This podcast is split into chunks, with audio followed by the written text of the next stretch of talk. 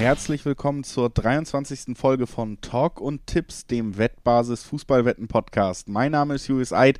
Es ist Montagmorgen und ich höre schon ganz leise im Hintergrund die Champions League Hymne erklingen. Es ist eine Spezialfolge zu den europäischen Nächten, die uns unter der Woche erwarten. Uns, damit meine ich nicht nur mich, Julius Eid, sondern eben auch wie immer den Kollegen Alex Trüker, der heute mit am Start ist. Hallo Alex. Hallo Julius, schönen Start in die Woche, schönen Start in die Champions League Woche. Ja, es ist mal wieder soweit erneut kleine Sonderfolge zur Königsklasse und natürlich auch ein paar Euroleague-Spiele, die blick, ähm, picken wir uns auch heraus, auf die blicken wir auch. Schauen wir mal, was da so, was wir da so finden. Genau, Euroleague und Champions League, das sind die Tagesordnungspunkte heute. Wir fangen gleich direkt mit der Königsklasse an und den vier Duellen, die uns da erwarten werden. Zuerst aber natürlich noch ein kleiner Hinweis, bevor wir richtig reinstarten. Sportwetten sind ab 18 nicht für Minderjährige gedacht. Die Quoten, die wir hier im Podcast nennen, die können sich jederzeit ändern. Diese Angaben sind ohne Gewähr. Und zu guter Letzt, Wetten kann Spaß, aber auch süchtig machen. Und wenn Wetten bei euch kein Spaß mehr ist, wenn ihr da Probleme habt, dann könnt ihr euch an den Support der Wettbasis wenden. Das geht per Mail, das geht per Live-Chat oder ihr geht zum Beispiel auf spielen-mit-verantwortung.de. Auch da bekommt ihr in, in diesem Fall Hilfe. Und jetzt wie gesagt, können wir direkt reinstarten in die Königsklasse Alex. Und das erste Spiel, über das wir sprechen wollen, das ist passenderweise dann auch das der Königlichen. Real Madrid, es gibt ja kaum einen Verein oder gar keinen Verein, der in der Champions League solche Erfolge vorweisen kann wie das weiße Ballett aus Madrid, wie es in guten Zeiten hieß. Jetzt können wir mal drüber sprechen, wie gut sind die Zeiten denn gerade für Real? Auf den ersten Blick gar nicht so schlecht vor dem Rückspiel gegen Atalanta. Hinspiel konnte man gewinnen und auch in den letzten zehn Pflichtspielen gab es keine einzige Niederlage zu beklagen. Was, wie siehst du die Königlichen gerade? Also das Hinspielergebnis war natürlich grandios. Auswärtssieg immer gut. Ähm, kein Gegentor kassiert, 1-0 gewonnen. Aber grundsätzlich, wie sind die Zeiten von Real? Naja, eher durchwachsen. In der Liga ist der Abstand schon recht beträchtlich auf Atletico. Und da sind auch vor allem die Leistungen durchwachsen. Dementsprechend, es sieht natürlich auf dem Papier klar aus, auch durch ähm, diese 1-0, ähm, durch diesen 1-0-Sieg im Hinspiel in Bergamo. Aber so klar ist, glaube ich, die Sache nicht. Ich traue da Atalanta tatsächlich noch etwas zu im Rückspiel würde ich erstmal prinzipiell mitgehen. Was ich stark auch finde an dem Hinspielergebnis aus Realsicht ist auf jeden Fall, dass man die Null gehalten hat. Weil wenn Atalanta was kann, dann ist es eigentlich Stürmen, Kontern und Fehler des Gegners ausnutzen und dass man da so souverän es dann doch geschafft hat, eben auch zu Null zu gewinnen. Das ist, glaube ich, ein ganz, ganz wichtiger Schritt erstmal in Richtung Viertelfinale der Königsklasse für Real gewesen. Aber du sagst es schon, ein Tor Rückstand. Atalanta braucht ja auch nur ein Tor, dann ist das Auswärtstor ja auch wieder ausgeglichen. Das ähm, könnte den Italienern durchaus liegen, denn wenn man sie für irgendwas kennt in den letzten Jahren, dann wie gesagt für ihren sehr attraktiven Angriffsfußball. Man muss aber auch sagen, dass eine kleine Entwicklung bei Atalanta in den letzten Monaten mir so ein bisschen Sorgen macht. Sie waren früher oder im letzten Jahr haben sie ja so ein bisschen die Rolle von Ajax im Vorjahr noch eingenommen, dieser ähm, Gegner, der die Giganten in Stolpern bringen könnte mit frischem, jungen, schnellem Offensivfußball. Jetzt sieht man auch in der Liga, wenn man auf die letzten Spiele guckt, man ist Vierter, man stellt sich ganz gut an, aber gegen die großen Teams, da will es einfach nicht klappen in dieser Saison. Also die einzige Niederlage in der Liga zuletzt war gegen Inter, dann jetzt die Niederlage gegen Real. Da tut man sich deutlich schwerer, wirklich, ähm, ja, vielleicht fehlt da doch wieder ein bisschen die Reife. Man hat ja auch im Winter nachdem er schon im Sommer nicht mehr so viel spielen durfte. Papu Gomez abgegeben, der lange, lange Kapitän war. Vielleicht fehlt Atalanta in diesem Jahr doch wieder eine gewisse Reife. Das ist so meine Befürchtung, wenn ich auf die Bergamaschkis schaue. Ja, weiß ich gar nicht. Ist, ist schwierig, da generell ihnen da irgendwie was zu unterstellen oder so. Ich finde nach wie vor, sie machen einen äh, grandiosen Job, da erneut in den Champions League-Ringen aktuell Platz 4 zu sein, ist eh schon das höchste der Gefühle und ist eine, eine, eine tolle Sache, die, die Gasperini, der Coach, da hinbekommt.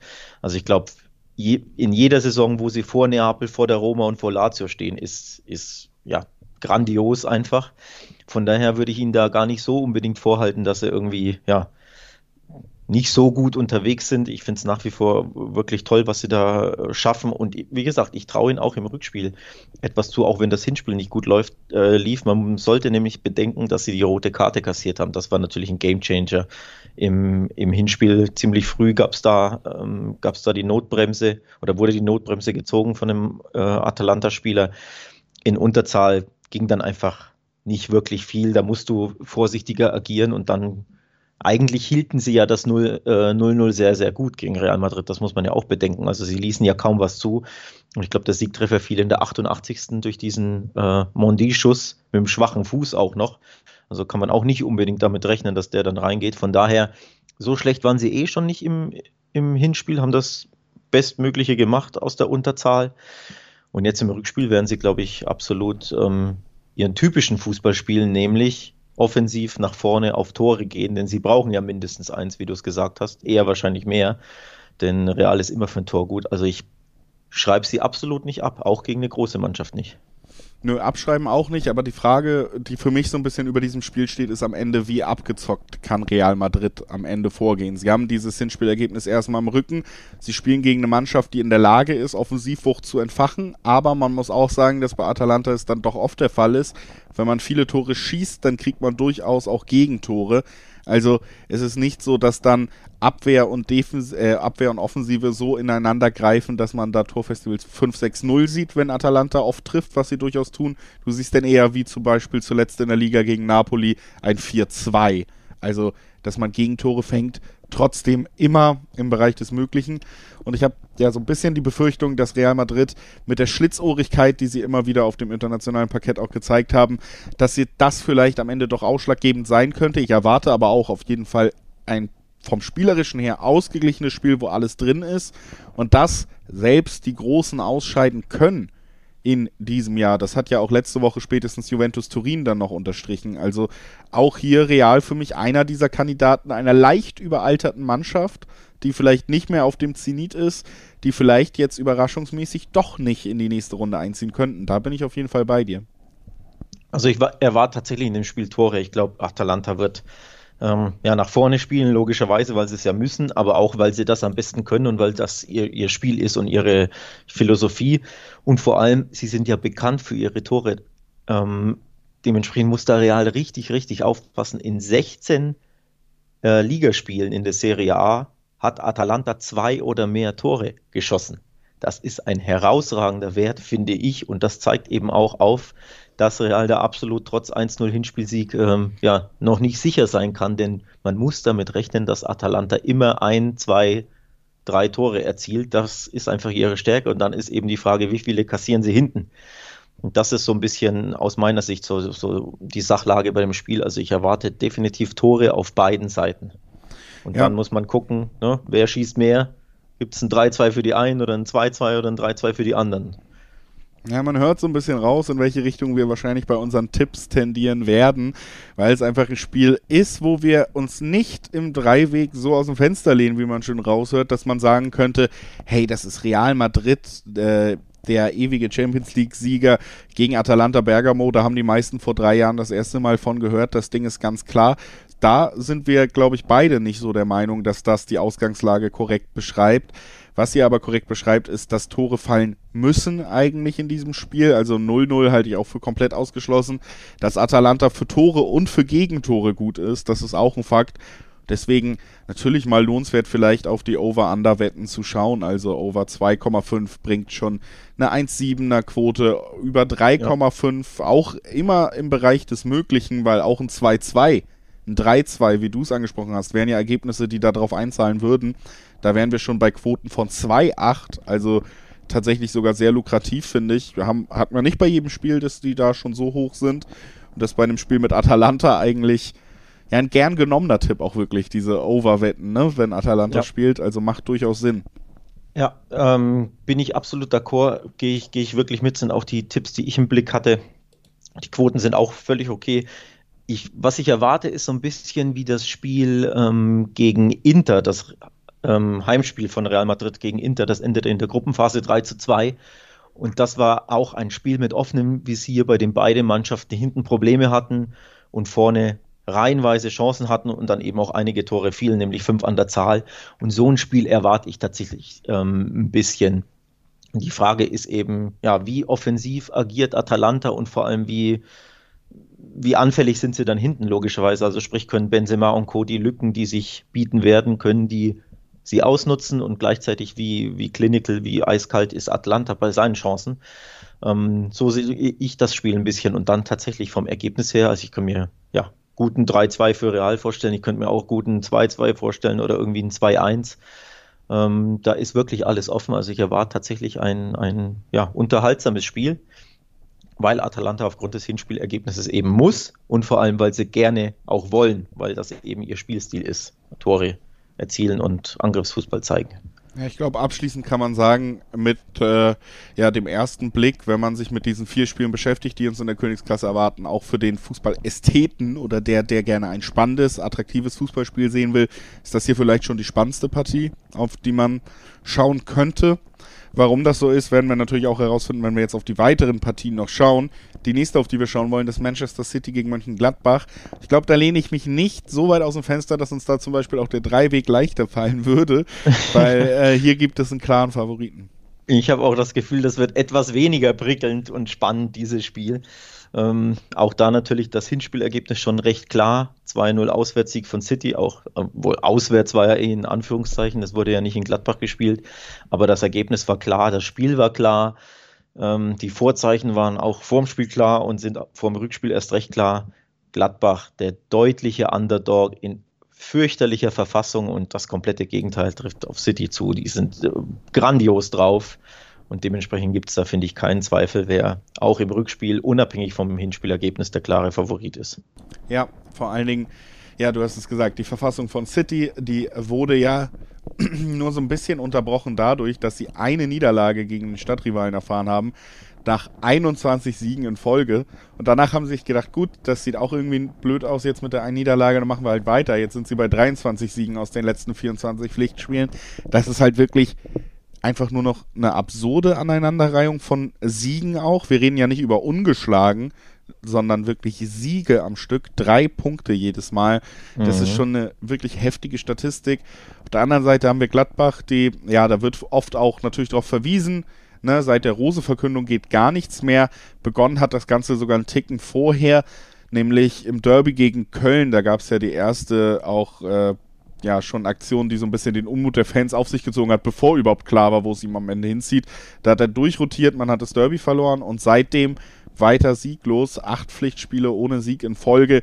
Die Stimmung ist gerade außenrum, also Eberl ist ja noch bemüht, immer ein bisschen zu beruhigen, aber gerade rund um den Verein und mittlerweile finde ich auch so ein bisschen verständlich, ist sie nervös, denn die Fans sind nicht zufrieden damit, dass Rose sie emotional enttäuscht hat und er liefert ja keine Ergebnisse, damit man das runterschlucken möchte. Und mhm. dadurch entsteht mehr und mehr Druck um diesen Verein. Das muss man, glaube ich, schon konstatieren. Ja, ja, die, die, Heraus, äh, die, die Ausgangslagen sind einfach so kontrastreich, ne? so unterschiedlich. Bei den einen läuft alles und bei den anderen gar nichts mehr. Und dann natürlich noch dieses 2-0 Hinspiel. Dementsprechend, ich sehe da gar keine Spannung, ich sehe da nichts, ähm, was das Spiel irgendwie annähernd ja, spannend ähm, werden lässt. Gespielt wird übrigens in der Pushkash Arena in Budapest, muss man auch noch kurz erwähnen. Also Man City hat auf dem Papier ein Heimspiel, aber spielt eben nicht im, im heimischen Etihad sollte man vielleicht auch erwähnen. Kann ja einen kleinen Unterschied vielleicht schon ausmachen, ne? wenn du aus, auf neutralem Geläuf spielst. Muss nicht, aber kann natürlich. Aber nichtsdestotrotz, ja, Gladbach ist erstaunlich, erstaunlich schlecht drauf seit dieser Verkündung, beziehungsweise eigentlich sogar ein bisschen vorher. Ne? Mhm. Im Endeffekt nicht mit der Verkündung des Abgangs Roses, sondern eher so als die, als die Gerüchte aufkamen, fand ich. Da ging es schon, dann bröckelte die Fassade und die Form ja, ja schon. Und dann ging es ja immer weiter und immer weiter, so eine, eine Negativspirale und die können die Fohlen ja überhaupt nicht aufhalten. Also das ist ja wirklich erstaunlich, dass egal wie der Gegner in der Bundesliga heißt und egal wie das Spiel läuft vom, vom Ablauf her, sie schaffen es immer, das Spiel irgendwie zu verlieren oder nicht zu gewinnen. Also auch gegen Gladbach haben sie ja eigentlich eine gute Leistung gezeigt. Hätten ja längst führen müssen, wenn man kurz aufs Bundesligaspiel blicken möchte, aufs letzte. Da waren sie gut drauf, haben elf Meter verschossen. Ja, und dann kassieren sie aus dem Nichts, ich glaube, mit, mit drei Torschüssen, drei Gegentore, wenn ich das richtig im, im Blick habe. Also so ein Spiel musst du auch erstmal verlieren. Ne? Das ja. ist ja auch schon ein Kunststück. Ja, das ist vielleicht auch so der Punkt, wo man so ein bisschen sagen kann, zur Ehrenrettung oder um die ganz kleinen Außenseiterchancen vielleicht nochmal so ein bisschen zu belegen, dass sie natürlich schon größtenteils auch nicht so schlecht sind, wie es der nackte Blick auf die Statistiken oder auf die Ergebnisse so aussagt. Ne? Du sprichst es an, also ist jetzt nicht so, dass man da ein Team sieht, was reinweise Eigentore schießt, weil sie einfach gar keine Lust mehr haben, unter Rose zu spielen. Ich finde gar nicht, dass sie das so unbedingt ausstrahlen. Aber es ist so eine Mischung aus immer wieder Leistungseinbrüchen, auch in der zweiten Halbzeit. Also konditionell scheint das Team tatsächlich arge Probleme zu haben. Das siehst du immer wieder, dass sie in der zweiten Halbzeit Spiele aus der Hand geben und zwar deutlich und dass du deutliche Leistungseinbrüche hast, dass sie eben nicht über 90 gehen können im Moment. Logischerweise vielleicht auch mit der höheren Belastung, die der Spielplan eh mitbringt, plus international eben und das bei einem Team, was jetzt nicht Champions League seit Jahren und Jahren spielt und sich da einen Kader so aufgestellt hat. Vielleicht leicht verständlich, aber das ist ein Problem. Und ja, gut, der einzige Grund, so wirklich irgendwie sagen zu können, vielleicht hat Gladbach eine Chance ist, der Fußball schreibt die verrücktesten Geschichten. Es gäbe, glaube ich, kaum einen Moment, wo es unrealistischer wäre, weiterzukommen. Das wäre natürlich die Sensation, auf die Fußballfans überall auch warten immer und deswegen guckt man Champions League. Aber alle Vorzeichen im Endeffekt, vor allen Dingen, glaube ich, muss man auch nochmal herausstellen, es geht gar nicht nur um die Schwäche von Gladbach, es geht darum, dass sie gerade gegen City spielen. Und ja. gegen jedes andere Team würde ich diesen kleinen Hoffnungsfunken vielleicht irgendwie noch aufnehmen wollen und mit der Fackel rumlaufen wollen. Aber ähm, gegen City eigentlich unvorstellbar. Dafür sind sie zu gut gerade. Ja, ja, gebe ich dir recht. Ja. Ich habe da auch keine Hoffnung. Einfach weil, weil City zu gut ist und Gladbach zu angeschlagen. Also ich glaube auch psychologisch, mental angeschlagen. Das zeigt, zeigt ja so ein bisschen das, das Augsburg-Spiel gut, ne? wo einen Elfmeter, einen Meter oder fast zwei Meter daneben schießt. Das musst du ja auch erstmal schaffen, was Lars Stindl da vollbracht hat. Und dann aus ja, reihenweise Großchancen vergeben, in Rückstand geraten. Dann eigentlich war ja die Moral da, sie schaffen den Ausgleich und dann kannst du jetzt ja trotzdem noch zwei Gegentore. Also ich glaube, auch diese Niederlage geht nochmal auf die Psyche aufgrund des kuriosen Zustandekommens und äh, unglücklichen Zustandekommens natürlich. Also auch diese Niederlage sehr, sehr bitter. Und du brauchst ja, im Endeffekt, du musst ja komplett an dich glauben und sagen, egal was war, ich, ich drehe das jetzt irgendwie rum, völlig egal, wie der Gegner heißt, völlig egal, wie, wie meine Form ist. Also diesen, ja, das sehe ich einfach aktuell nicht, dass Gladbach das hinbekommt, ne, aufgrund all dieser Negativerlebnisse, dass sie da irgendwie einzig glauben und einfach, ähm, ja, mit wehenden Fahnen quasi auf City losstürzen, das kann ich einfach nicht sehen. Und auch wenn 2-0 ist ja jetzt nicht so hoch, ne? wir, wir sprechen ja fast schon, als hätte ihr irgendwie Gladbach 4-0, 5-0 im Hinspiel verloren. Haben sie ja nicht. Es war ja nur ein 2-0. Also ein 2-0 könnte man ja schon grundsätzlich vom Ergebnis her aufholen, aber ich sehe es gegen City einfach nicht. Und ich gehe sogar einen Schritt weiter. Ähm, ich sage, es gibt erneut eine Niederlage und zwar erneut eine ziemlich klare, sprich mein Tipp ähm, zielt tatsächlich aufs Handicap ab, denn wenig überraschend, die Quoten im Dreiweg auf City sind nicht so prickelnd. Klarer Favorit 1,25 gibt es im Schnitt, dementsprechend das ist nicht sonderlich lukrativ, also gehe ich einen Schritt weiter und sage Favoritentipp, sprich Handicap, da reden wir wieder über ein 2-0, 3-1, irgendwie sowas, ne? 3-0 vielleicht, da gibt es dann schon 1,70 im Schnitt, das ist wesentlich interessanter von den Quoten her. Ich glaube, dementsprechend wird das erneut eine klare Sache. Ja, nee, gehe ich genauso mit. Ist auch mein Tipp für dieses Spiel. Bis jetzt sind wir uns da sehr einig, was die Champions League-Spiele in dieser Woche angeht. Wie langweilig, Aber, Mensch. Ja, äh, ja, unsere treuen Zuhörer kennen das, äh, wenn ich äh, von einem klaren Favoritensieg spreche, dann ist es äh, eigentlich synonym mit Handicap-Tipp. davon ja. gehe ich hier auch aus. Ich glaube auch, du hast das Hinspielergebnis angesprochen. Natürlich ist es noch nicht die finale Niederlage gewesen, wo gar nichts mehr geht, aber man hätte den Upset im Hinspiel gebraucht, um City irgendwie nervös zu machen. City ist klar das bessere Team vom Kader, von der Form, von allem her. City hat aber natürlich so ihre Wackler in der Champions League Geschichte auch unter Guardiola und wenn man da im Hinspiel den Druck auf City gelegt bekommen hätte, dann würde ich nie ausschließen, dass diese Mannschaft irgendwie mit diesem Trauma der Champions League und der Trainer mit diesem Trauma der Champions League vielleicht doch wieder stolpert. Aber im Moment ähm, wird dieser Druck auf City ja gar nicht stattfinden. In allen, ja. egal aus welchem Blickwinkel, können sie sich zurücklehnen. Sie sind in einer perfekten Ausgangssituation und da werden sie nicht stolpern. Also ich kann mir weiterhin vorstellen, dass es irgendwie wieder noch ein Upset rund um City gibt, aber Gladbach wird ihn nicht liefern. Da müssen wir auf die nächsten Runden gucken. Ja, ich, vor allem äh, benötigt es dafür eine Mannschaft, die komplett an sich glaubt, die diese Underdog-Rolle annimmt und sich ne, nichts zu verlieren hat im Endeffekt. Und Gladbach verzweifelt ja so ein bisschen, zumindest in der Bundesliga regelmäßig ja an sich selbst. Das ist ja so ein bisschen das Problem. Ne? Jetzt mal völlig unabhängig von diesem 0-2 im Hinspiel.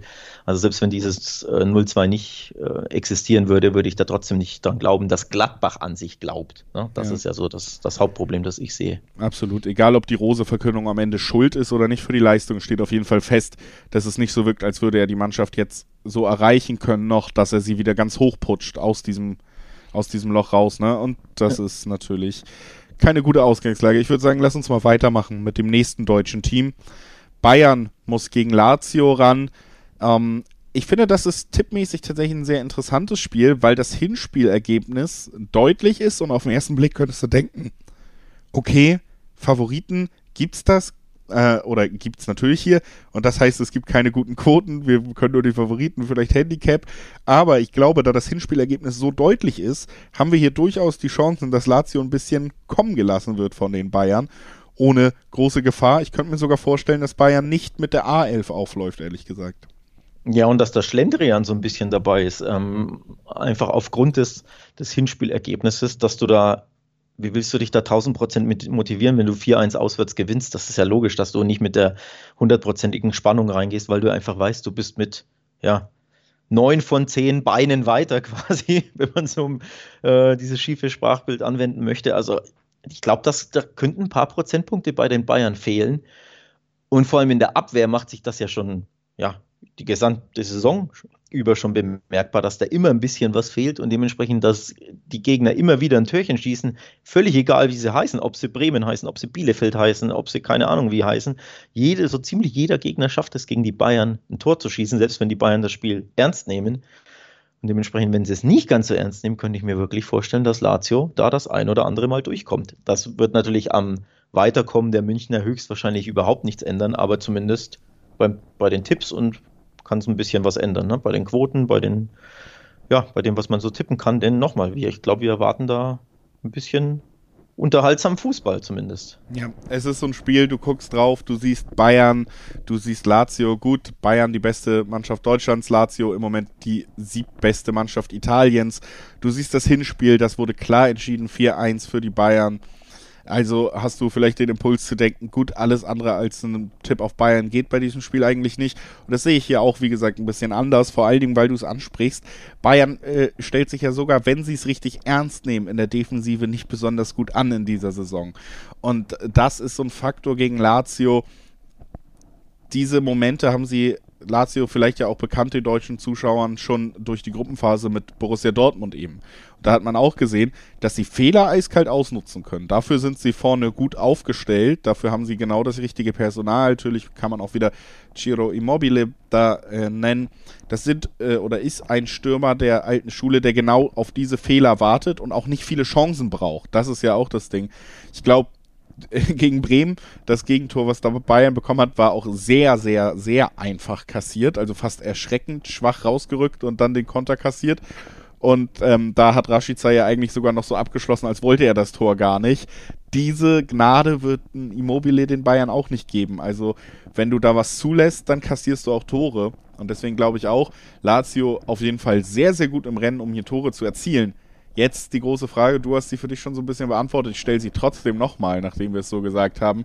Aber ein richtiger Ausrutscher der Bayern, das kannst du dir auch nicht vorstellen. Nee, nee. Dafür sind sie zu, zu gut auch einfach. Und ähm, ja, ich glaube, das würde an ihrem Ego kratzen, wenn sie hier nicht erneut irgendwie gewinnen würden. Wobei unentschieden könnten sie vielleicht noch mit leben, aber verlieren werden sie auf keinen Fall. Dafür sind sie ja zu stolz auch und zu gut auch einfach. Also ich glaube, sobald die sogar selbst wenn sie hinten liegen würden, äh, irgendwie 0-1, ne, kann ja, kann ja locker mal passieren, dass sie dann einfach drei, vier, fünf Gänge hochschalten und einfach nicht verlieren wollen zu Hause. Ähm, und natürlich Vorne ist ein Stürmer, der einfach weiß, wie man Tore macht. Also Ciro Immobile ist auch recht eiskalt.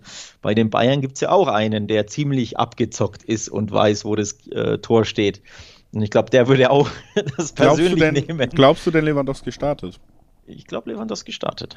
Ich hab, Glaubst du nicht? Ich würde es nicht komplett ausschließen, dass man da zum Beispiel vielleicht mal das schon ansetzt, weil Lewandowski ist ja tatsächlich vielleicht der hm. wichtigste Spieler und der einzige im Kader ohne wirklichen Backup. Also das ist ja immer schon so ein Punkt bei den Bayern. Und dazu, glaube ich, ist mittlerweile sehr klar ersichtlich, eigentlich kannst du ihn in der Bundesliga nicht schonen, weil er so auch der Jagd nach diesem ewigen Rekord von Gerd Müller ist, dass ich mir in so einem Spiel, was im Vorhinein schon entschieden ist, tatsächlich vorstellen könnte, dass Hansi Flick jetzt mal sagt, vielleicht von der Bank, also ist ja auch immer die Möglichkeit, du hast es gesagt, deswegen glaube ich auch nicht, daran, dass Lazio tatsächlich ernsthafte Chancen noch aufs Weiterkommen hätte, weil wenn sich das nur leicht andeutet, dann wäre zum Beispiel der Variante gut, wir bringen Lewandowski, Kimmich schaltet einen Gang im Mittelfeld hoch, dann wird Lazio keine Chance mehr haben. Aber ja, dass äh, Lewandowski vielleicht auch von Anfang an nicht spielt, das könnte ich mir sogar durchaus vorstellen also in dieser Konstellation. In Bremen wurde er in der 79. ausgewechselt ähm, genau. gegen Choupo-Moting, also sprich da hat er schon nicht durchgespielt. Ähm, ja, weiß ich nicht. Im Endeffekt ist er ja eh eine Maschine. Also ich glaube nicht, dass er Schonung benötigt grundsätzlich. Dann kommt ja die Länderspielpause, da kann er sich ja dann jetzt schonen, wobei ich gar nicht weiß, stellen sie ihn ab oder nicht. Da gab es ja eine Kontroverse. Bin ich mir jetzt nicht sicher, ob er zur polnischen Nationalmannschaft fliegt oder nicht. Aber nichtsdestotrotz ja, am Wochenende steht Stuttgart an. Okay. Ja, ich glaube trotzdem, dass er startet, weil Bayern da auch nicht, ich glaube nicht, dass sie den Eindruck machen wollen, dass sie das Spiel auf die leichte Schulter nehmen. Das ist ja auch die, immer die Message, die du transportierst, ne? wenn du da wirklich mit der kompletten B11 startest, ähm, dann gibst du ja irgendwo dem, dem Gegner auch ein bisschen Raum, ne? an sich selbst zu glauben, wenn sie merken, oh, Lewandowski startet nicht und der startet nicht und der Stammspieler beginnt nicht. Ich glaube, das wollen sie auch nicht, diesen Eindruck vermitteln. Dementsprechend ähm, glaube ich schon, dass er startet, auch weil er wahrscheinlich auch in der Champions League einfach Tore machen will. Der will halt einfach immer spielen und immer treffen. Ne? Dementsprechend, ja, aber warten wir es ab. Kann natürlich auch sein, dass das Chupo da beginnt. Gucken wir mal. Nichtsdestotrotz, um zurück zum Tipp zu kommen, also ich erwarte Tore auf beiden Seiten und ich erwarte, dass die Bayern trotzdem ähm, ja, was zulassen hinten, was kassieren hinten, dass es auch ein unterhaltsames Spiel wird, aber dass sie am Ende ähm, verlieren, tun sie auf jeden Fall nicht mindestens unentschieden, aber ich glaube eher, dass sie gewinnen tatsächlich wieder und dann halt auch wieder so. Vielleicht gibt es ein 3-2 oder irgend sowas, ne? Mhm. Und das hält logischerweise ja wieder dann doch ein paar spannende Tipps bereit, nämlich sowas wie beide Teams treffen, haben wir bis zu 1-7 die Quoten oder Over-Under-Wetten wieder, du hast es gesagt, ein 3-2, es werden Tore fallen. Über 3,5 wären wir auch bei einer Zweierquote bei ähm, diesen Sachen. Also das heißt, äh, der Dreiweg natürlich nicht immer der Weg, den man gehen muss in diesen Spielen.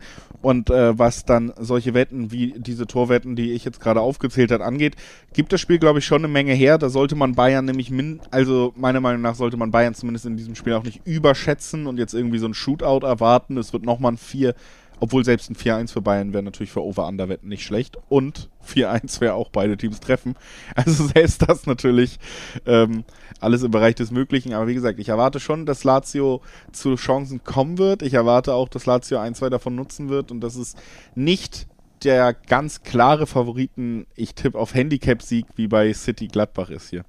Ja, könnte ich mir tatsächlich sogar vorstellen, dass sie irgendwie so 3-1 oder 4-2 oder so gewinnen, ne? weil es einfach ein witziges Spielchen wird. Ähm, die Frage ist natürlich auch hier, wie sehr glaubt Lazio noch an sich nach einem 1-4 zu Hause? Ähm, also klar, wir haben es bei Barcelona gegen PSG gesehen, gleiches Ergebnis, Hinspielergebnis. Ne? Da hat Barca absolut an sich geglaubt und hat wirklich stark gespielt und hat die Tore einfach nicht gemacht. Ähm, die Frage ist aber natürlich, ja, erstens ist Bayern für mich stärker als PSG, dann ist natürlich Barcelona grundsätzlich stärker als Lazio. Und dementsprechend auch die Frage, wie sehr ist auch ne, die Psyche ähm, oder die, die, die Mentalität da, dass du sagst, du glaubst noch an dich. Also du glaubst daran, dass du vier Tore in der Allianz Arena schießt. Da bin ich mir nicht so sicher, ob Lazio da diese Mentalität an den Tag legt. Ähm, möchte ich auch anmerken. Also ich könnte mir wirklich vorstellen, dass es da von mir aus sogar eine, erneut würde ein 1-3 oder so gibt. Also ein 3-1 für die Bayern. Ich habe in der Hinsicht einen witzigen, eine gute Quote gefunden, eine sehr interessante, die mir persönlich sehr, sehr gut gefällt. Bei BWin gibt es auf Bayern gewinnt und beide Teams treffen eine 2,45. Das ist ziemlich sexy, das ist ziemlich nice. Das ist mein ja, Tipp sozusagen, also Geheimtipp, wenn man so möchte. Beide treffen, Bayern gewinnt 2,45. Das klingt für mich sehr, sehr gut. Ja, schöner Tipp auf jeden Fall, der durchaus Sinn macht, auch mit allem, was wir besprochen haben. Und dann äh, würde ich sagen, kommen wir nicht weiter drum herum. Lass uns mal zu dem Champions League-Spiel kommen, was meiner Meinung nach für ich habe es eben Fußballästheten genannt, das wahrscheinlich am wenigsten schöne werden wird.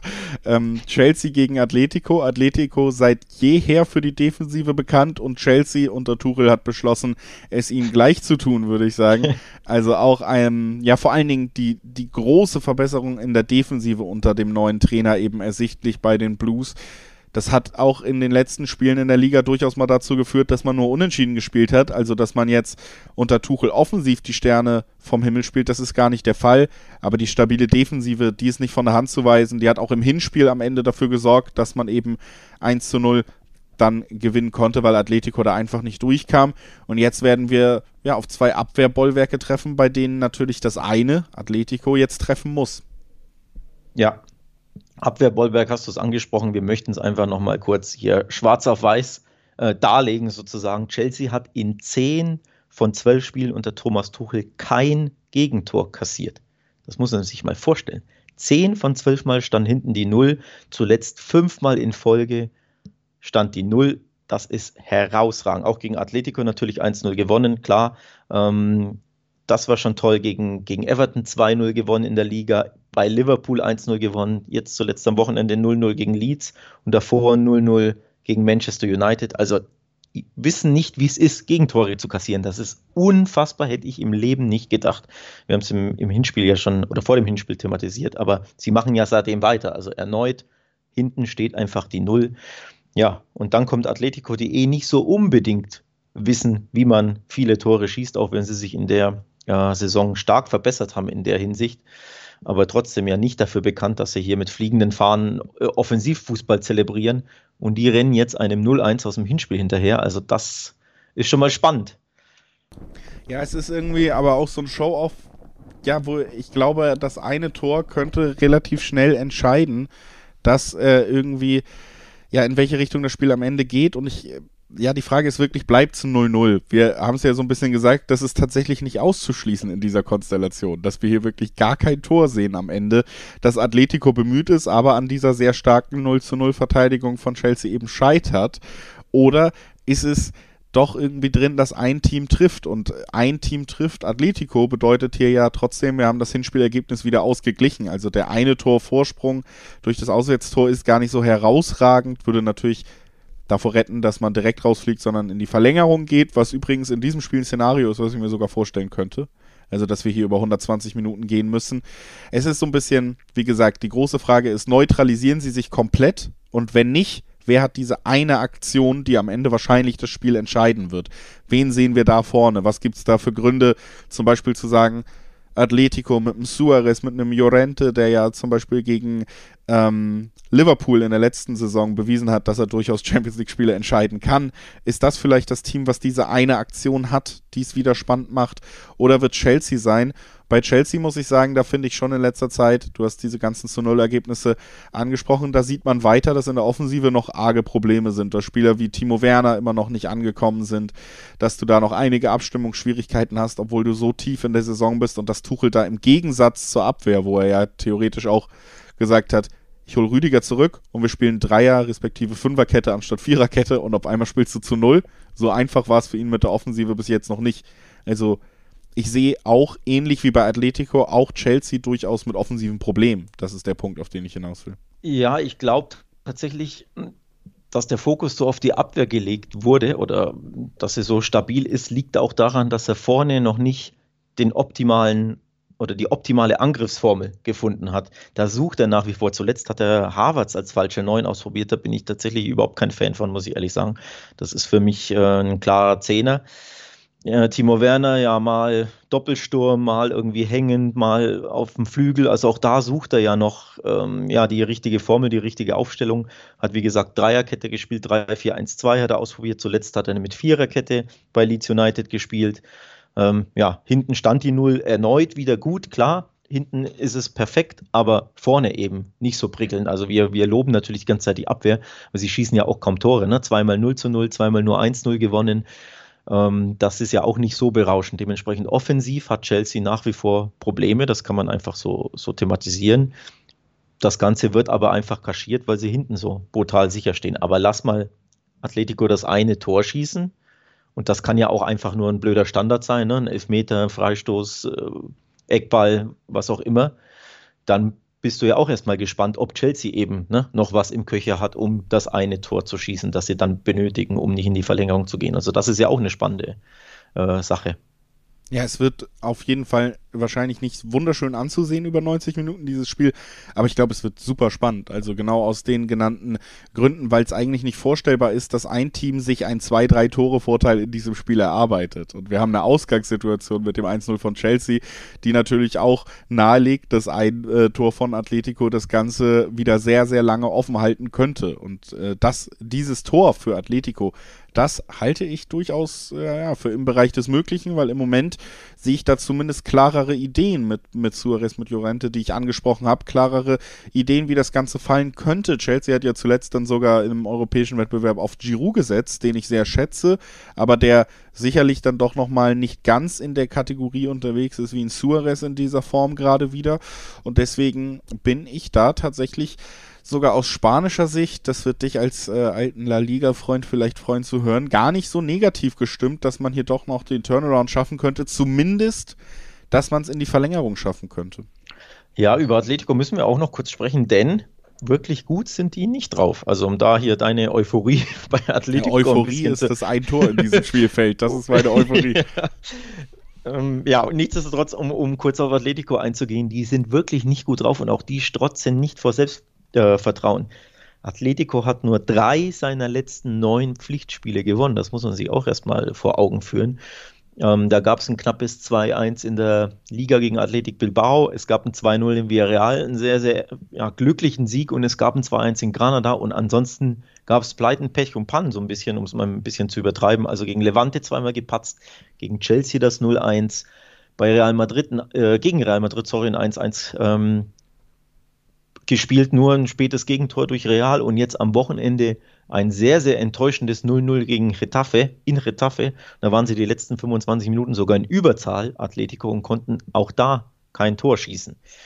Also Atletico wankt und wackelt und ist alles andere als gut drauf und wirklich vor Selbstbewusstsein, ähm, ja, platzen die gerade nicht. Das muss man auch ein bisschen auf dem Schirm haben, wenn man, wenn man dieses Spiel betrachtet. Also das wird schon schwer gegen dieses Chelsea weil auch Atletico schlicht und ergreifend nicht sonderlich gut in Form ist. Ja, es wird schwer, es wird zäh und äh, ja, am Ende könnte ein Tor entweder natürlich, das Chelsea-Tor würde ziemlich sicher dafür sorgen, dass Chelsea weiter ist. Soweit würde ich mich ja. schon aus dem ja. Fenster lehnen. Das äh, Tor für Atletico würde es sehr, sehr wahrscheinlich machen, dass wir tatsächlich sogar noch in die Verlängerung gehen. Dann ist natürlich die Frage, wie gesagt, wenn wir jetzt zum Beispiel, wenn Atletico irgendwie zu diesem Tor kommt, wenn wir noch eine Verlängerung bekommen, dann bin ich der Meinung, dass man da vielleicht mit so Spielern wie Suarez und so den kleinen Vorsprung hat an, an Reife, an Bissigkeit, an vielleicht auch Schlitzohrigkeit, die da benötigt wird in so einer Verlängerung. Aber eins steht auch für mich fest, wie viele Tore fallen in dieser Partie. Nicht sehr viele. Und da sind wir dann meiner Meinung nach einfach auch mal bei Undertipps, die sogar ganz gut dotiert sind dafür. Also du hast unter 2,5 Tore, das heißt sogar zwei Tore. Und davon haben wir eigentlich in unserer Vorbesprechung noch gar nicht gesprochen, sondern immer nur das eine genannt.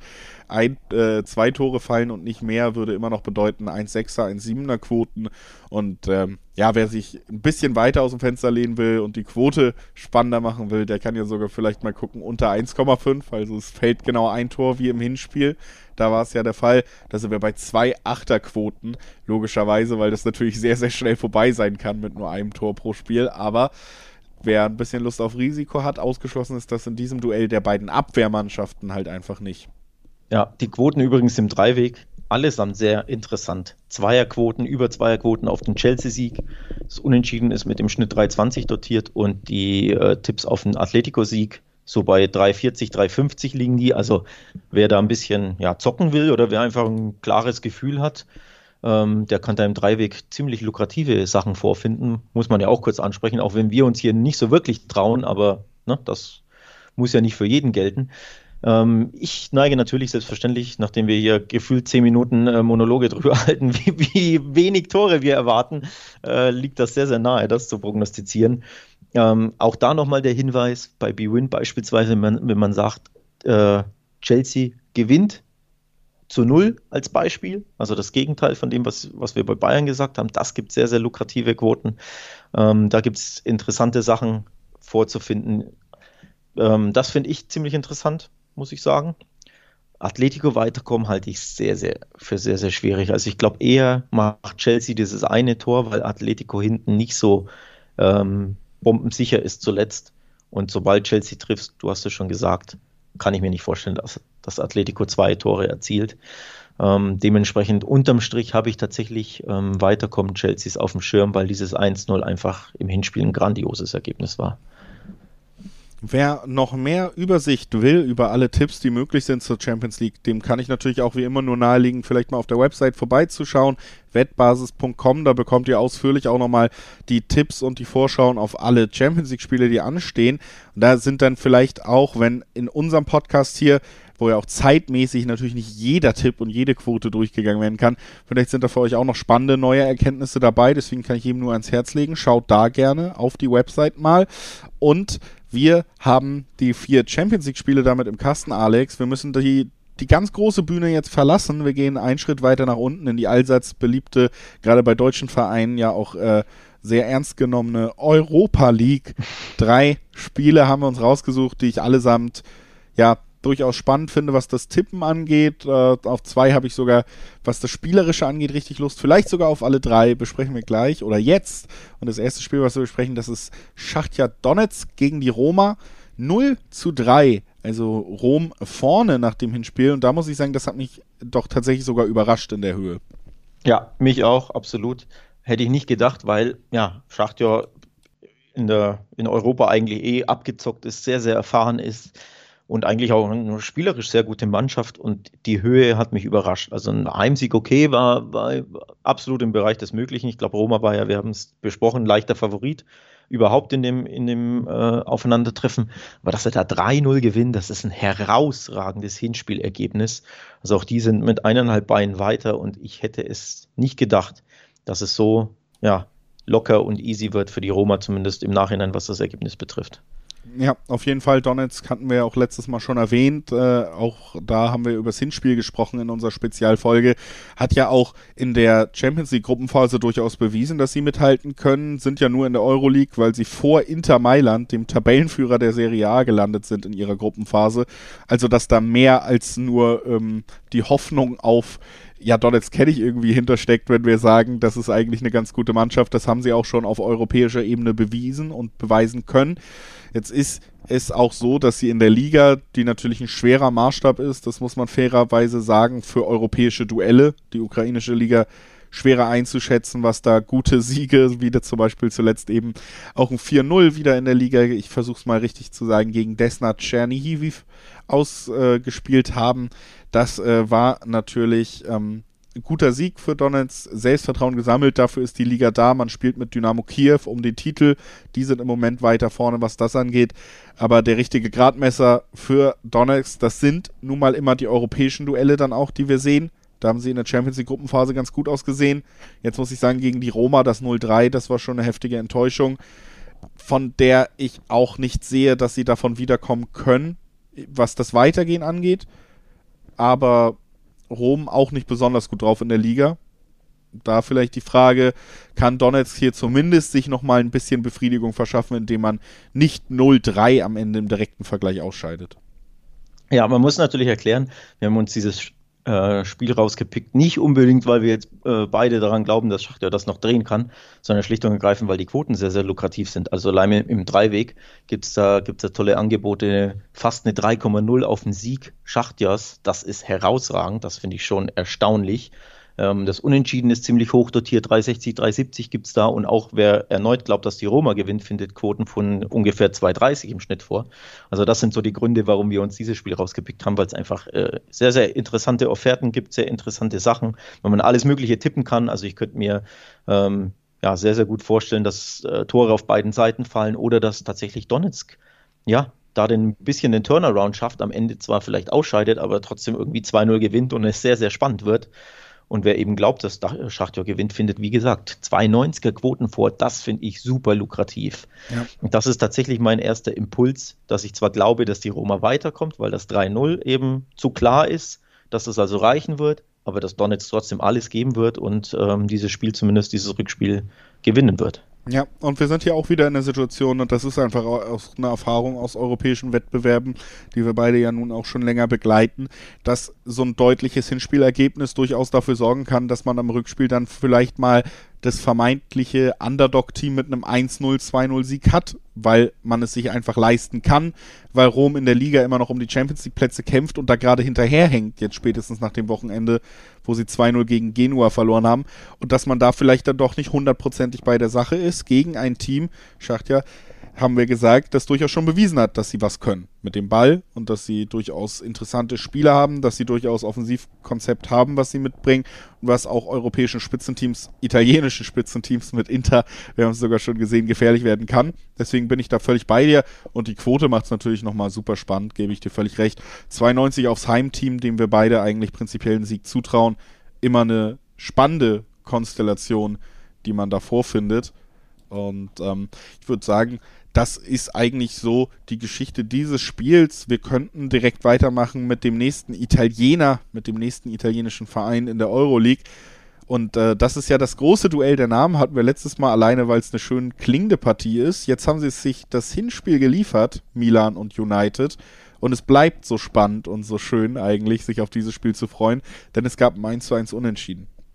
Ja, und vor allem äh, wir haben es im, im letzten Podcast schon gesagt, das klingt ja nach Champions League. Nächstes Jahr wird es höchstwahrscheinlich, äh, werden beide endlich wieder in der Champions League sein, vor allem endlich wieder aus, aus Sicht Milans, die da, keine Ahnung, wie viele Jahre nicht mehr partizipierten, acht, neun, zehn, ich weiß es gar nicht, also unendliche Zeit eigentlich aus Sicht dieses großen Clubs.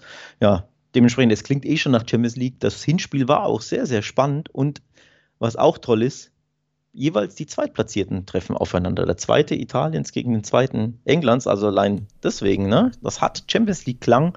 Das ist ein, ein absolutes Top-Duell. Ähm, sehr, sehr spannend und eben auch das Ergebnis natürlich macht sehr, sehr spannend, denn Milan hat ganz, ganz spät den Ausgleich äh, erzielt im Old Trafford in der, was war das, 91. oder so, Kopfball von Kier. Also ein tolles Hinspielergebnis ähm, herausgeschossen durch dieses 1 zu 1 und dementsprechend sind auch die Quoten jetzt eben sehr, sehr spannend und lukrativ vor dem Rückspiel. Ja, weil auch einfach beide Mannschaften im Laufe einer ganzen Saison in einer europäischen Top-Liga bewiesen haben, dass sie in diesem Jahr gut drauf sind. Das muss man einfach konstatieren, wenn man über die beiden Zweiten in England und Italien spricht, gerade weil wir ja durchaus auch sehr gut aufgelegte Teams auf Platz 1 haben in den beiden Ligen und auch große Namen, große Konkurrenz, die man hinter sich lassen konnte, um diesen Platz 2 eben zu haben. Also das unterstreicht schon, dass wir hier über gute Mannschaften reden ja, trotzdem muss man auch herausstellen, es hat auch bei beiden einen Grund, warum sie nicht auf Platz 1 der Tabelle stehen. Also es ist schon immer, oder warum sie in diesem Jahr noch Euroleague spielen. Man sieht es bei United immer ganz gut. Man hatte jetzt den großen Sieg gegen City, den man fast so ein bisschen, zumindest auch hier im Podcast hatte erahnen können, äh, schon öfter drüber geredet haben. Kontern können sie wirklich wie kein zweites Spitzenteam, weil Spitzenteams sich meistens eben eher auf Ballbesitz fokussieren und da liegen weiter die Probleme von United. Während Milan immer noch finde ich, dann in gewissen Spielen der gewisse Spark fehlt, also das ganz Besondere, da fehlen Spieler wie Lukaku und Lautaro in gewissen Situationen. Wenn man einen hat, äh, also der direkte Vergleich zum Tabellenersten Inter, der da eben die Nase vorn hat, weil genau solche Spieler da an Bord sind. Wenn man einen hat, ist es Slatan, der fällt jetzt aus. Ich, ich wollte gerade sagen, so Slatan wird das nicht gern hören, ne? dass du sagst, hier Milan geht ein, ein Lukaku ab. Das ist ein Intim Also ich würde bei, bei aller Klasse, die er mitbringt und die er auch schon unterstrichen hat, würde ich Lukaku trotzdem auch noch ein Level über den 39-jährigen Ibrahimovic setzen. Lass ihn das mal nicht hören, ne? Das hat mir jetzt natürlich äh, große Roundhouse-Kick-Gefahr ins Gesicht eingehandelt, ja, diese ja. Aussage hier im Podcast. Ich hoffe, das bleibt unter uns, liebe Hörer. Aber wie gesagt, der ist ja auch gerade angeschlagen weiterhin, der Schwede. Und das merkt man auch dem Team an, dass da dann eben auch noch Ibrahimovic abgeht. Zuletzt Niederlage gegen Napoli mussten man auch im Titelkampf wieder abreißen lassen. Also Milan hätte zu einem besseren Zeitpunkt dieses Spiel gegen United haben können, als es jetzt der Fall ist. Ja. Was übrigens interessant ist, ist, dass die beiden Mannschaften schon, wie oft, elfmal gegeneinander gespielt haben, glaube ich ne? wenn ich mich nicht täusche, oder? Genau, elfmal war es. Ja, ja, elfmal waren es. Fünf Siege für Milan, fünf für United, ein Unentschieden. Das Unentschieden kam just im Hinspiel. Also das erste Mal, dass es keinen Sieger gab in diesem ja, traditionsreichen Champions League-Duell. Auch ziemlich, ziemlich interessant. Ne? Ähm, nur so mal nebenbei die Statistik äh, erwähnt.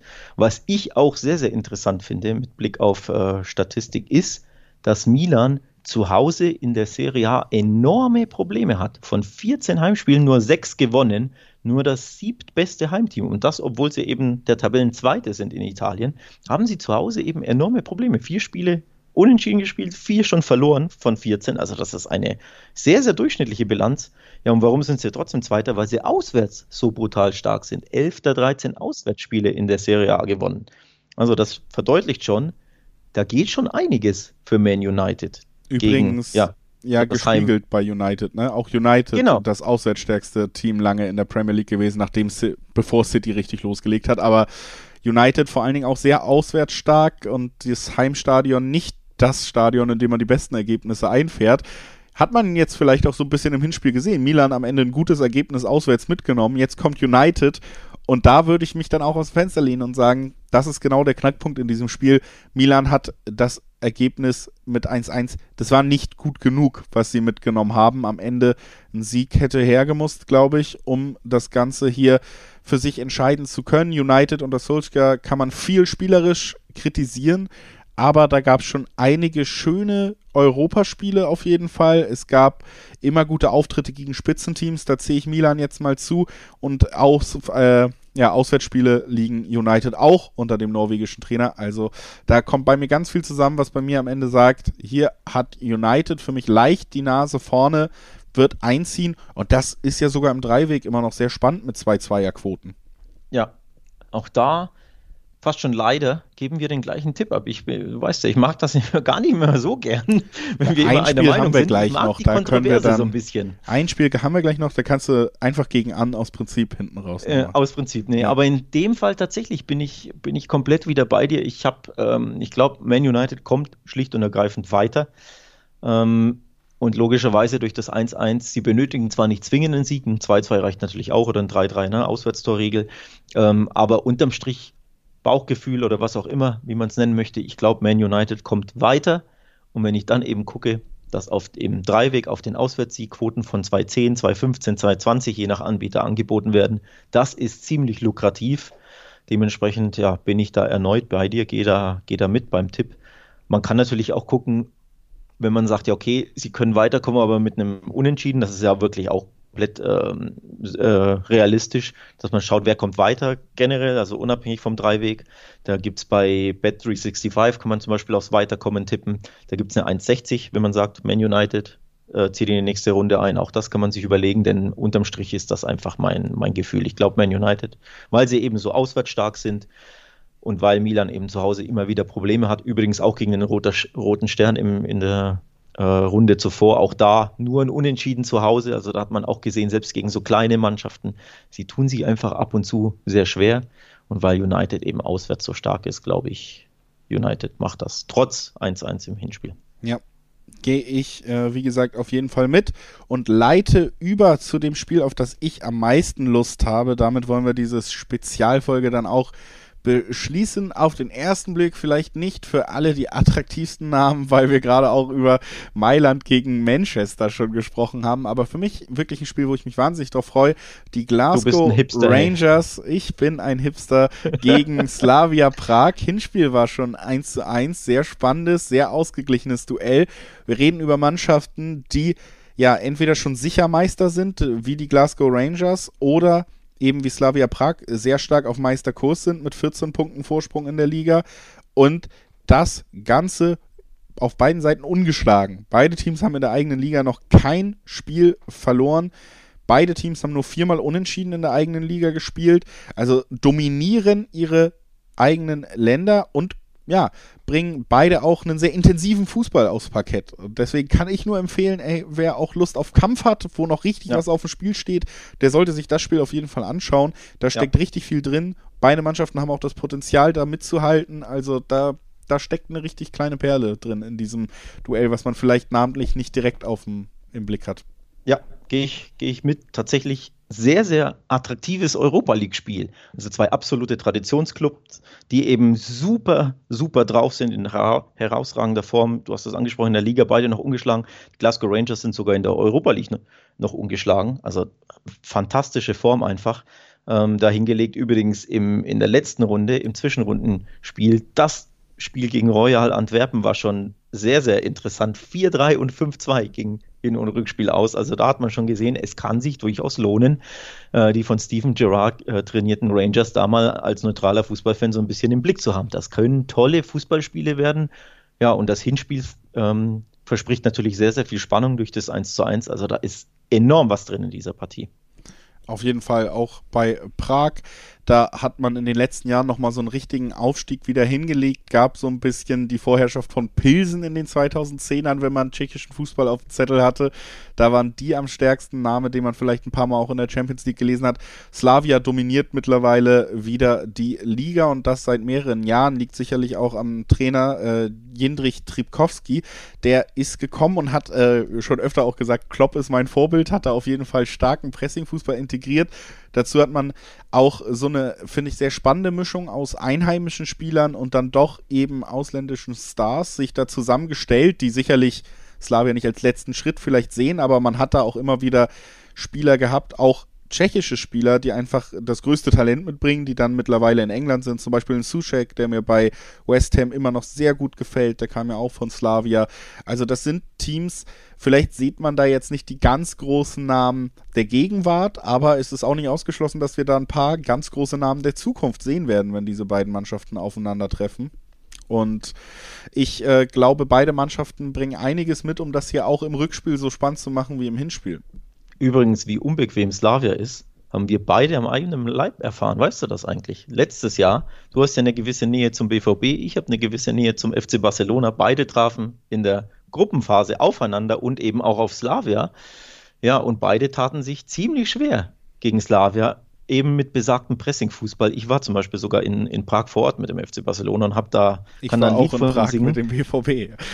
Ja, also, ich kann da dementsprechend ja. auch ein Lied von singen, wie unbequem, wie stark Slavia letztes Jahr schon war, wie sehr sie anlaufen, pressen. Also das ist wirklich eine herausragend starke Mannschaft, schon letztes Jahr gewesen. Ja. Und auch dieses Jahr knüpfen sie weiter drauf, äh, dran an und dementsprechend, ja, ziehe ich da so ein bisschen meinen Hut vor.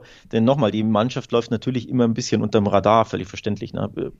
Äh, ist ja kein, kein Top 5 oder überhaupt wahrscheinlich Top 8 Liga-Team, aber machen einen herausragenden Job und sind echt eine Mannschaft, die man auf dem Schirm haben sollte. Auch die Rangers natürlich als Kontrahent, den Slavia darf man keinesfalls unterschätzen. Genau, also deswegen auch wirklich, auch wenn man jetzt in letzter Zeit vielleicht in Deutschland mehr über die Rangers gesprochen hat, weil sie eben diese Meisterschaft mit Steven Gerrard natürlich als äh, Lichtgestalt geholt haben. Ich äh, würde auf keinen Fall sagen, dass Slavia da anders einzuordnen ist in der Stärke als die Rangers und das unterstreicht ja auch das Hinspielergebnis nochmal. Deswegen glaube ich, das wird hier auch ein richtig enges, intensives Spiel und dafür natürlich erstmal kann man auch erwähnen, drei Vierer, drei Fünfer Quoten auf dem Unentschieden in diesem Duell. Das äh, halte ich wieder nicht für ausgeschlossen, dass sich diese Mannschaften am Ende in, sogar ins Elfmeterschießen vielleicht begeben müssen, weil man sich eben so auf Augenhöhe befindet. Wir sprechen nicht über die größten europäischen Ligen, aber wir sprechen über dominante Meister in europäischen Ligen und auch in diesen Ligen hat eine Professionalisierung stattgefunden in den letzten Jahren. Das sind keine Wald- und Wiesenvereine, das sind Vereine mit Anspruch und mit äh, Leistungspotenzial. Und ich kann mir gut vorstellen, dass das hier auf beiden Seiten nochmal unterstrichen wird am Ende.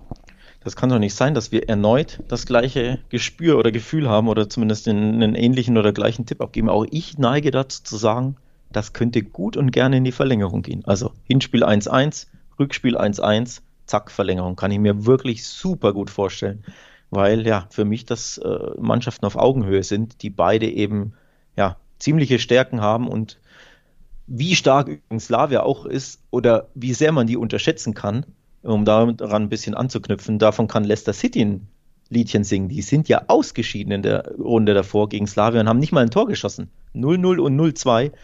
Und da war Leicester der Hauswohl-Favorit. Also da sieht man schon. Äh, ich muss sagen, Leicester ist noch ein anderes Kaliber als die Rangers. Bei eben, allem Lob eben. auch für die Rangers, ja. Genau, und da hat äh, Slavia bei Leicester City im Rückspiel 2 zu 0 gewonnen, nachdem das Hinspiel 0-0 ausging. Also da, dadurch allein sieht man schon, Slavia keinesfalls unterschätzen. Die können da echt für einen erneuten Upset sorgen, wenn man es als Upset bezeichnen möchte. Denn ob sie jetzt Favorit sind oder eher nicht, sei mal dahingestellt. Zumindest bei den, bei den Buchmachern sind die Rangers aufs Weiterkommen Favorit. Da gibt es im Schnitt eine 1,60. Wer, wer ja, aufs Weiterkommen tippt und bei Slavia 230, 240. Also Favorit sind die Rangers auf dem Papier, zumindest nach dem 1-1 spätestens ja schon. Ja.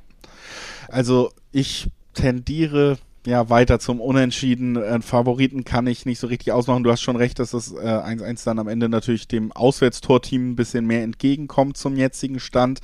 Aber alles drin in dieser Partie. 0-0, 2-2, all das natürlich auch unentschieden, die bei unserem Tipp mit rein. Also es muss ja kein weiteres 1-1 und Verlängerung sein. Auch das natürlich noch möglich.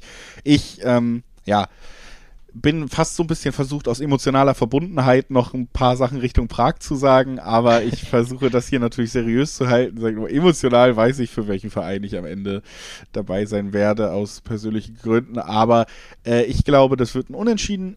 Ähm, gute Quote auch auf jeden Fall. Spannendes Spiel. Ab von den Tipps kann man auch einfach nochmal als Tipp wieder unterstreichen. Guckt es euch ruhig an, wenn ihr Donnerstagabend nichts Besseres zu tun habt. Da werdet ihr sicherlich nicht enttäuscht werden und lernt vielleicht auch mal ein bisschen äh, was Neues nochmal kennen, weil das eben nicht die Teams sind, die man immer auf dem Zettel hat.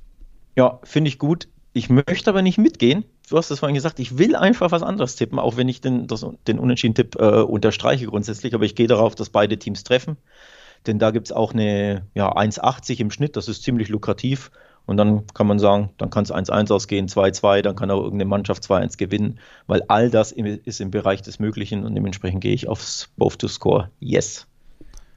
Alles klar, Alex hat noch die Ausfahrt gefunden, nicht dasselbe sagen zu müssen wie ich.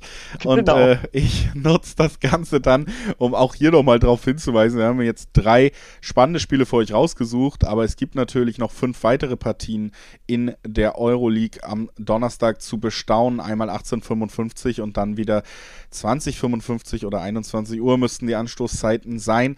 Da bekommt ihr natürlich auch eine Übersicht und Tipps wie immer auf wettbasis.com. Schaut da vorbei auf der Website nicht nur für Euroleague, nicht nur für Champions League, nicht nur für Fußball. Da bekommt ihr wirklich für alles immer wieder tolle Newsartikel, tolle Artikel, die euch auf gewisse Events vorbereiten. Und wenn ihr da Lust drauf habt, schaut auf jeden Fall mal auf wettbasis.com. Der zweite wichtige Hinweis zum Abschluss natürlich auch noch, ihr könnt uns per Mail erreichen unter podcast.wettbasis.com. Da freuen wir uns über jegliche Form von Feedback, wenn auch über eine bestimmte Form von Feedback wahrscheinlich mehr. Aber es ist euch ganz überlassen, was ihr uns da hinschreibt. Es gibt diese Mailadresse und da wollen wir nur darauf hinweisen. Und der dritte im Bunde, der dritte Hinweis, bevor wir uns endlich verabschieden können, Alex, und ich mich hier nicht mehr um Kopf und Kragen rede, der ist Donnerstag gibt es natürlich schon die nächste Folge von Talk und Tipps, dann wieder im regulären Format. Wir schauen auf den Bundesligaspieltag. All das erwartet euch dann am Donnerstag. Und falls es doch noch andere Sachen zu besprechen gibt, kann das bis dahin warten. Wir sagen jetzt erstmal Tschüss. Ciao.